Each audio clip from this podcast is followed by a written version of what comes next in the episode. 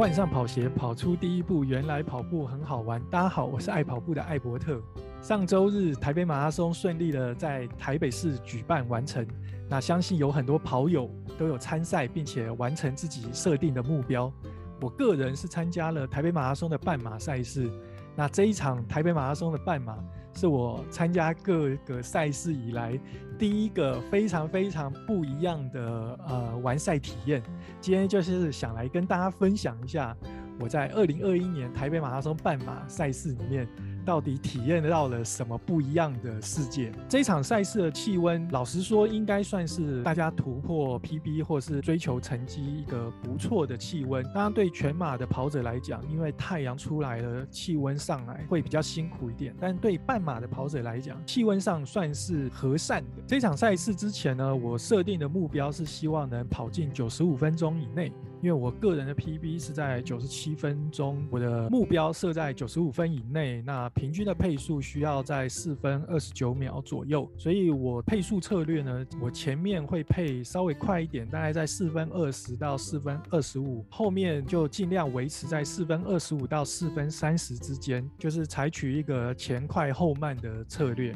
那在补水方面的话，我自己是带了一个四百 CC 的软水壶，在出发前自己也喝了大概三百 CC 的水。这一场比赛我是 B 区出发，那我有提早去 B 区集合点去集合，所以我排在 B 区的最前面。我的晶片成绩跟我的总成绩大概只差个五秒，所以我在排在非常非常前面。前五 K 的平均配速是四分十九，那大概也是维持在我的原先设定的四分二十到四分二十五之间。大概就快一秒左右，但是还是可以接受的范围。到第十 K 的时候，平均配速来到了四分二十一，这个配速也是维持在我原先设定的范围里面。那我这个配速基本上呃一直维持到十六 K，均速大概还在四分二十五以内。从十六 K 开始啊、那时候因为太阳已经出来了，温度对我来讲其实是呃蛮大的杀伤力。那我当下其实已经感觉到啊，有点跑到爆掉了。所以就开始有一些降速的动作，整体的速度开始降到大概四分四十到四分四十五之间，让速度降下来，让身体的体感比较不会那么的不舒服。不过刚刚有讲到这一场比赛让我体验到一场不一样的完赛感觉，主要原因是因为在我的脑海印象里面，我最后最后跑到的地方是十八 K，也就是麦帅二桥这个上桥的这个路段之前，就是我还没有。跑上桥之前，但是我最后有一个完赛成绩，也就是说，从十八 K 之后到终点之前这一段大概三 K 多的距离，我是完全没有意识的情况下跑完的。因为这三 K 我是完全完全没有印象的，所以我只能透过在我身旁的一些朋友的转述来告诉我说发生了什么事情。当天的状况大概是这样的啊，我跑到大概内湖的时候，提顶大道那那附近，那时候都还有印象，我的水也都补。补的还蛮标准的，就是我的补水策略是，因为我有带一个四百 CC 的水壶嘛，那我的补水策略是每两公里我就会补一次水，所以我一直认为身体上面来讲是没有什么太明显的状态发生，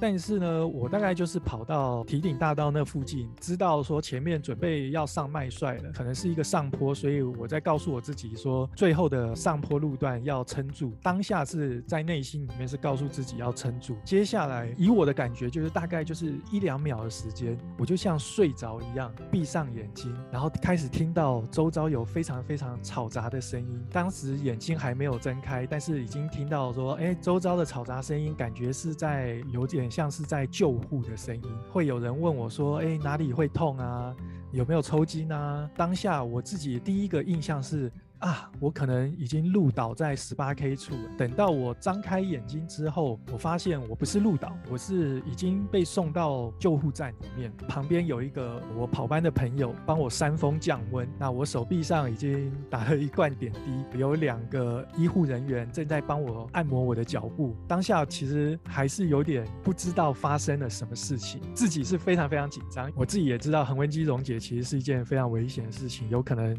严重起来有可能会洗肾。看到那么多医护在帮我处理我的身体，我是非常紧张的。那也因为自己非常非常的紧张，有一度过度换气，身体非常非常的不舒服。好在在我旁边的这一个跑友，他就跟我讲说：“你不要紧张，你就是专注在呼吸上面，深呼吸，不要紧张，因为你有点换气过度了。”后来就是没有那么紧张了，然后身体的状况也渐渐的转好之后，就比较没有问题。非常非常感谢他，他在我发生事情的当下第一时间，他刚好在我旁边，然后他就一路照顾我，照顾到我离开救护站为止。那我非常非常感谢他。那我就开始询问我到底发生了什么事情。在我的印象里面，我还在跑步啊，我明明就跑到十八公里处啊，怎么突然就闭上眼睛，然后睁开眼睛的时候就已经在救护站里面了？那我这个跑友呢，他就跟我讲说，他是在呃终点前大概一两百公尺的时候，从我旁边超过去。从我旁边超过去的时候，他有叫了我一下，但是我没有理他。等到他进终点回头看我的时候，他就说，我就一过终点，我就跪倒在终点，跪倒在终点，他就赶快跑过来。当下是跟他讲说我要水。接下来大会的人员就就过来问我说，要不要用轮椅推我到救护站。我当下是跟他们讲说我的脚动不了了，所以我就被担架抬进救护站。医生在问诊的时候，我都有回答。所以医生当时的判断是意识是清楚的，体温过高，那医生初步的判断就是中暑了，就是先以降体温为主。那我进去的时候体温是三十九点五度，的确是。温度过高中暑了，在过程中我有跟医护人员讲说我的双脚在抽筋，那医护人员就马上在帮我按摩我的脚部，那缓解我的抽筋的状况。说实在的，在经过我朋友的讲解这一段，从我跑进终点跟他要水，跟医护人员讲我脚动不了了，我脚在抽筋这一段过程中，其实我完全没有印象，这些问答很像不是我在回答的一样。有印象的时候是呃我已经打完一瓶点滴了，在打第二瓶的时候，然后我的体温也稍微下降了一点到三十八度的时候，那这个时候就是像我刚才讲的，我开始意识到周遭有一些嘈杂的声音，然后我眼睛是闭上的，我以为我路倒在路边。然后等到我睁开眼睛，发现我已经在救护站，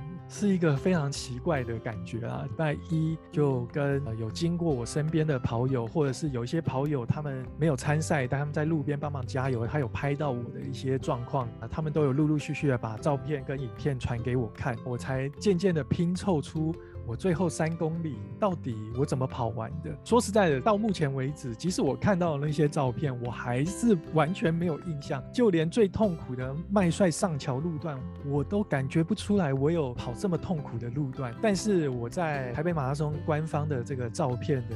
相簿里面的确看到我非常非常正常的跑在这个麦帅桥上面。我自己也有去看了一下我的手表，我一直到十六公里之前都维持在我原先预定的大概就是四分三十以内的配速。十六公里之后开始降速，降速大概就是降到四分四十五左右。那上麦帅桥的时候，其实速度也不慢，大概在四分五十几秒上麦帅桥，一直到最后下麦帅桥之后就整个。大爆掉了，倒数第二 K 是用大概七分整的速度跑完，最后一 K 的话是已经掉到七分五十几秒了。在终点帮我加油的朋友看到我一直被超车的时候，心里也觉得非常非常奇怪，因为明明看到终点，为什么我不加速，然后跑得非常非常的慢，怎么喊我我都不理他，然后就这样默默的跑进终点。很多人可能会讲说，跑者真的不要勉强，如果你身体发生了状况的情况之下，当下应该就要停下来或。降速，但是我说实在的，我当下并没有感觉我身体发生的状况。我自己的感受是，我瞬间登出了我的身体。到底是谁帮我跑完最后这一段？我我自己也不知道，我也很困惑。只能说，可能是我的潜意识帮我跑完了最后这一段。但是我自己最讶异的是，因为这一段它并不是单纯的一个直路，它需要上桥，需要走在桥面上面，看到下桥交流道需要下桥。下桥之后，大家也知道我们要左转，然后再。右转南京东路，到底怎么跑完的？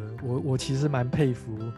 自己的潜意识，居然也可以。也可以认路，然后认到终点一过的第一步，我就倒在那边了。这整件事给我几个觉啊，当然就是一样。如果你身体有不舒服的情况之下，当然一建议就是一定要停下来，不要勉强完赛。不过因为我这一次的状况，在我丧失意志之前，我真的只是感觉有点喘，脚有点酸，就是有点爆掉的状况，但是并没有非常非常的不舒服，可能没有注意到体温，所以没有没有去。水在拿海绵降温这件事情，大概是我唯一做错的一件事情。整体上来讲，配速其实也没有太超过自己原先训练或者是设定的配速。总之是一个非常奇特的一个体验。当然，当下我原先认为我可能没完赛，我可能倒在十八公里处，因为我最后的印象在十八公里。但是我在救护站的时候，我的朋友就跟我讲说：“你知不知道你完赛了？”我说：“我真的不知道我完赛了。”最后去查了一下成绩，我的大会成绩是九十八分。三十二秒，然后我的晶片成绩就是刚跟